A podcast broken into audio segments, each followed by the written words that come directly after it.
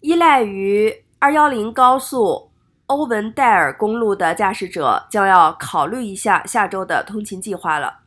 周三晚上，210道路西行一侧开始将关闭，为期五天，东行车道也将减少车辆。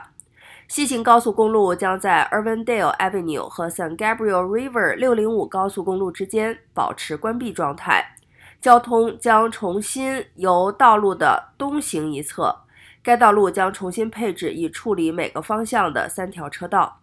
重新配置也将持续到七月二十六日的凌晨四点。此次关闭计划是为了适应圣盖博河大桥的升级。加州交通局警告驾驶者，预计会出现延误，并考虑其他路线，例如十号或六十号的高速公路或地铁 L 线 Metrolink 上的公共交通。